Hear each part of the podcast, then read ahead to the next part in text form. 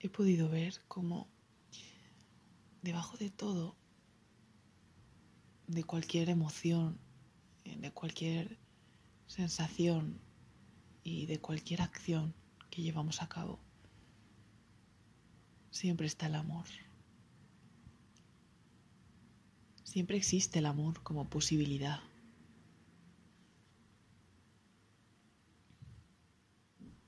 Debajo de las dudas sobre si las cosas son como deberían ser, sobre si van a ser como queremos, también está en la posibilidad del amor. Existe un consuelo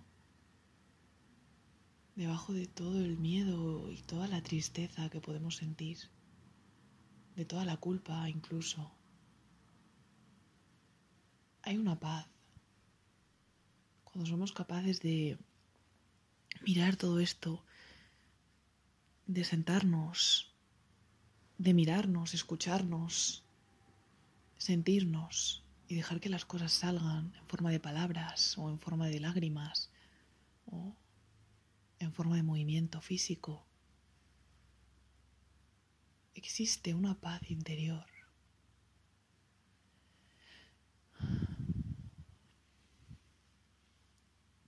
Existe una especie de consuelo que estoy segura que no acaba en nosotras y en nosotros, sino que nos conecta con algo mucho más grande.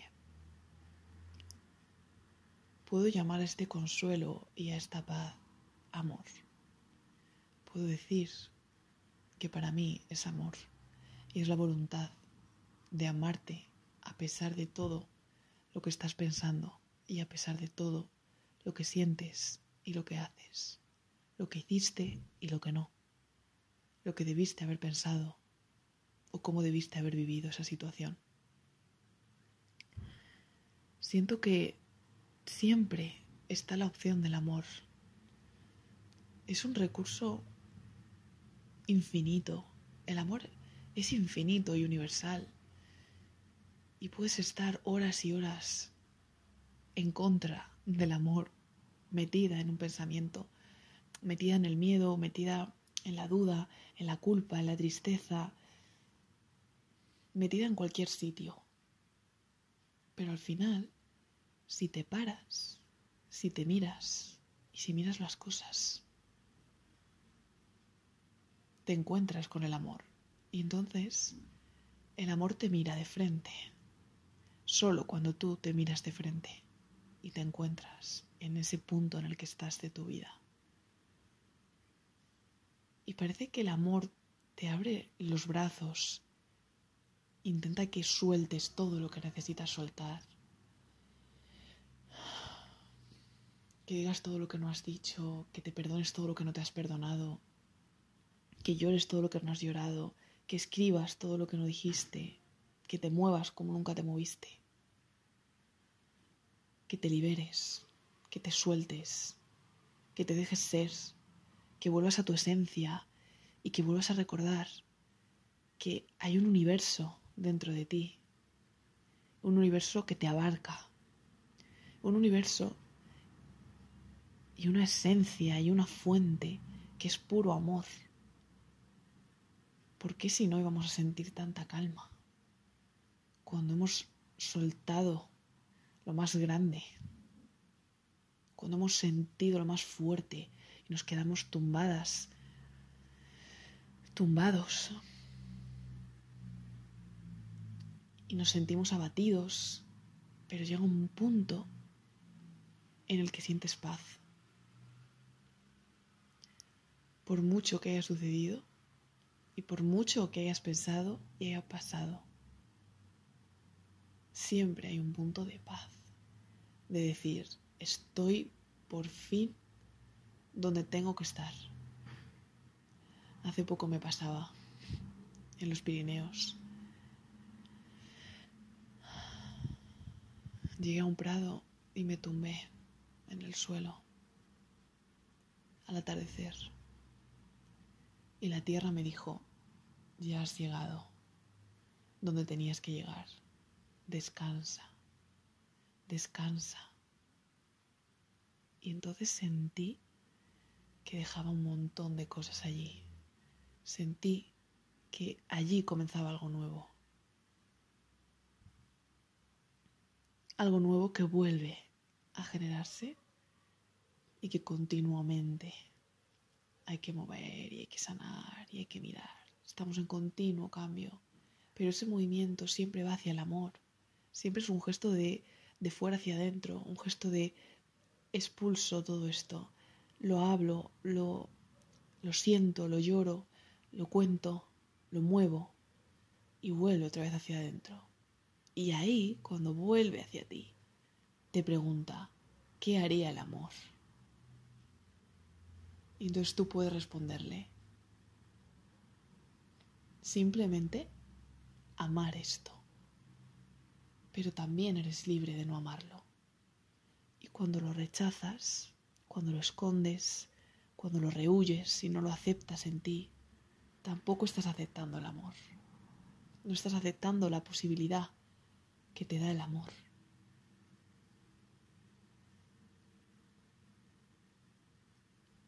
Existe ahora en mí un gran miedo al sufrimiento y a la muerte que veo en muchos lugares en esta época.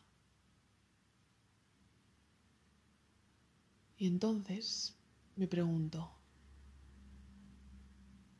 ¿el miedo exactamente a qué es? ¿A la muerte? ¿Al sufrimiento? ¿Al final? Probablemente el miedo a la muerte forma parte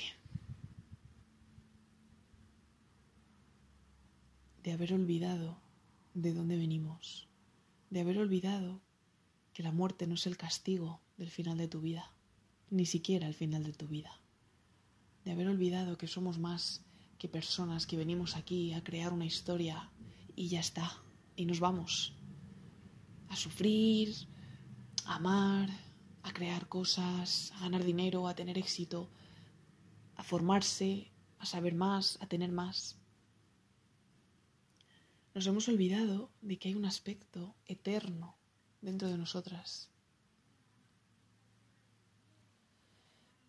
En lo más profundo de nuestra alma, que es el amor.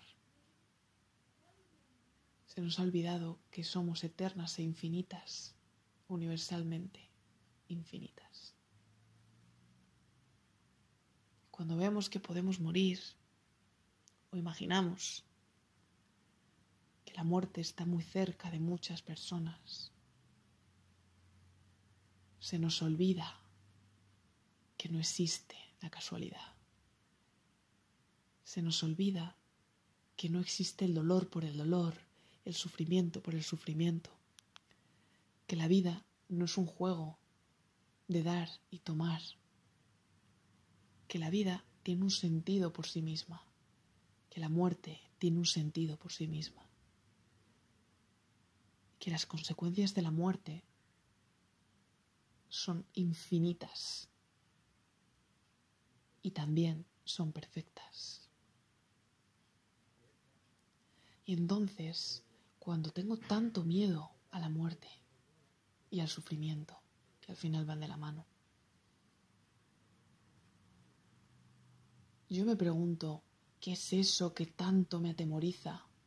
¿Qué es eso que me hace bloquearme, que me hace pensar si esto lo hice bien, si estoy bien, estoy mal, si necesito esto, si necesito lo otro. Y pienso que si el final de la vida es la muerte, el supuesto final de la vida es la muerte, o al menos la vida en la tierra, existe una certeza, una certeza que no asumimos, que es la certeza de la transmutación, de que el cuerpo dejará de ser como es y de que la vida dejará de ser como es. ¿En qué momento hemos dejado de aceptar la mayor transmutación que existe en la vida humana? ¿En qué momento hemos mirado hacia otro lado creyendo que no nos tocará? Viviendo como si no fuéramos a morir en cuerpo. Y si miro esto de frente, se me acaban muchos miedos. Si fuéramos capaces de mirar esto de frente, todas las personas, quizás dejaríamos de postergar, quizás dejaríamos de pensar en el sufrimiento, esperando que suceda, teniendo miedo de vivir.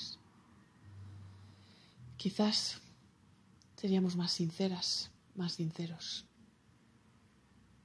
Quizás seríamos más nosotros y nosotras mismas. Quizás no tendríamos tanto miedo de quedarnos solas, porque la muerte física supone soledad. Quizás nos arriesgaríamos más. Quizás esas personas que me dicen, yo cambiaría mi vida, yo me iría por otro camino, pero no sé cuál. Quizás no pensarían tanto. Yo no pensaría tanto sobre si estoy viviendo bien. Quizás dejaríamos de pensar tanto las cosas y empezaríamos a vivir más las cosas. Dejaríamos de planear lo que mi pareja tiene que ser para mí, lo que mi compañera, mi compañero, mi hermana, mi hijo, mi hija, mi abuelo, mi abuela, mi amiga, mi amigo debería ser para mí. Lo que se tiene que convertir esta relación. Si eliminásemos el elemento expectativa y asumiéramos el final de la vida física, no tendríamos que crear tantas y tantas ideas sobre cómo debería ser nuestra vida. Al contrario de lo que puede parecer, asumir la muerte, asumir la transmutación en la vida, que al final sería asumir una continua transmutación, no solo la final que te lleva a otro plano, sería un alivio. ¿No nos liberaría? Al contrario de lo que parece. Pues parece que sería algo que te ataría y te haría sufrir. Pero ¿no podríamos transformarlo en la razón de nuestra vida? Vivo mi vida como quiero porque sé que todo va a cambiar en algún momento. Hago lo que de verdad me apetece, aun con mil miedos, mil dudas y mil penas, porque sé que he venido aquí para algo, porque sé que aunque la transmutación no sea fácil, que aunque el cambio en la vida y la incertidumbre no sean fáciles de soportar mentalmente, tienen un sentido. ¿Hasta qué punto es necesario el cambio y la transmutación en la vida? ¿Por qué todo cambia tanto? ¿Por qué nos movemos en ciclos? ¿Por qué las cosas nunca están quietas? Incluso las partículas subatómicas giran unas alrededor de otras. La Tierra gira alrededor del Sol y alrededor de sí misma. El movimiento es vida. Y todo movimiento es vida. ¿Por qué nos da tanto miedo el movimiento? ¿Por qué cuando nos movemos en una dirección empezamos a preguntarnos si es buena o mala? Es probable que el miedo que tenemos a los cambios y lo que nos cuesta aceptar las pérdidas se deba a que no hemos asumido que el origen principal de la experiencia humana se basa en la transmutación de la muerte. ¿Podemos imaginar cómo sería nuestra forma de vivir como sociedad y como humanidad? dejando a un lado que ya hay sociedades que consideran la muerte como parte normal de la vida, que ya hay sociedades que veneran el cambio y la transmutación, y que probablemente ellas y ellos vivan de otra forma muy diferente a nuestra forma de vivir. Mi perspectiva es totalmente occidental. Quizás tengamos mucho que aprender de otras perspectivas. ¿Por qué vivimos en la hipocresía? Somos muy hipócritas. Yo misma me pienso que soy alguien en tanto que existo como ser humano.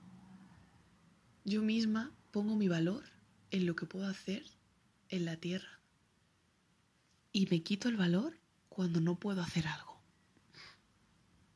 Ya no digamos la sensación de vacío que tienes cuando crees que estás enferma o cuando crees que podrías morir. Esas personas nos dan lástima nosotros mismos, nosotras mismas, nos damos lástima cuando enfermamos. Pensamos que ya no servimos para lo que hemos venido. Pensamos que no podemos vivir. Pero ¿en qué momento nos hemos creído que somos invulnerables? ¿En qué momento hemos dejado de darnos cuenta de que nuestra función como seres encarnados no es creernos que somos esto que vemos, sino trascender. Hemos encontrado un objetivo, hemos trascendido nuestro objetivo de la vida. O nuestro objetivo solo tiene sentido mientras existan los árboles, los autobuses, las personas, las ventanas, las puertas. Porque quizás ahí podemos generar muchas crisis existenciales. Porque ahí nos hemos identificado. Me identifico con lo que soy y con lo que veo. Y me identifico con mi entorno. Si yo ya no soy como era, si mi entorno cambia, yo estoy muerta, aparentemente. Te sientes vacía, sientes que no sabes a dónde vas, dónde va mi vida, he cambiado, ¿no? Vivimos, pasamos por un duelo muy fuerte cuando pasan estas cosas, cuando cambia mucho nuestra vida, cuando cambia mucho nuestras ideas, hay un duelo que es normal, que debe suceder. Pero es mucho más complicado vivirlo cuando te crees que eres todo lo que te rodea y cuando se te ha olvidado que la vida no es enteramente lo que ves. Que la vida como ser humano es una bendición, sí, pero no todo el sentido está en lo material. Al final todo es una metáfora. La vida es una metáfora. Tu objetivo es una metáfora o tu objetivo se queda en lo material. ¿Has sentido necesidad de ir más allá? Yo me planteo este tipo de cosas, pero nunca lo había visto desde esta perspectiva. ¿Has viajado a tu profundidad? ¿Has encontrado en ti la verdadera aceptación de quién eres? ¿El verdadero amor por lo que eres? Seas lo que seas todo el tiempo si somos universales, somos muchas cosas y a la vez no somos nada.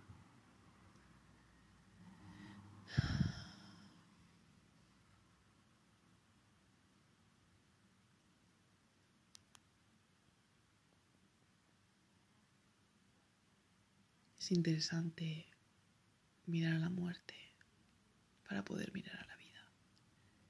Es interesante mirar al dolor para poder mirar a la alegría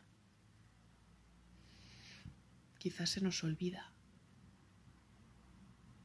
que necesitamos todas las emociones y necesitamos todas las experiencias para poder mirar a la vida a los ojos para no perdernos nada. No perdernos la profundidad, no perdernos nuestra propia profundidad. ¿Has llegado a tu profundidad? ¿Has bajado unos metros por debajo del agua? ¿Te has ahogado dentro de ti? ¿Has tocado fondo o has creído tocar fondo? ¿Qué has encontrado allí? A lo mejor has encontrado el amor que te faltaba. A lo mejor has encontrado el perdón que necesitabas darte a ti misma, a ti mismo. A lo mejor has encontrado lo más valioso de tu vida, como el amor. A lo mejor has encontrado el objetivo, la actividad que te llena, que te ilusiona, que te hace llorar de alegría. A lo mejor has encontrado la mayor de tus penas, la mayor de tus rabias, el mayor de tu miedo.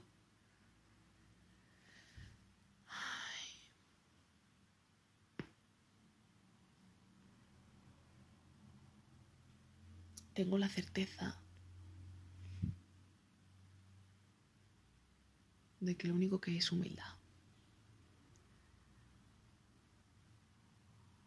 De que nunca hemos venido vacíos ni vacías, de que todo lo que descubrimos estaba dentro, de que tu mayor miedo, tu mayor pena, tu mayor duda no acaba de aparecer, lleva mucho tiempo dentro de ti.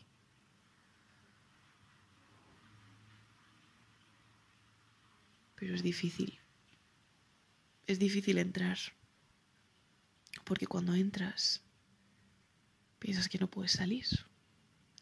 Te piensas que eres eso que temes. Te piensas que eres débil y te piensas que no vas a poder salir de ahí.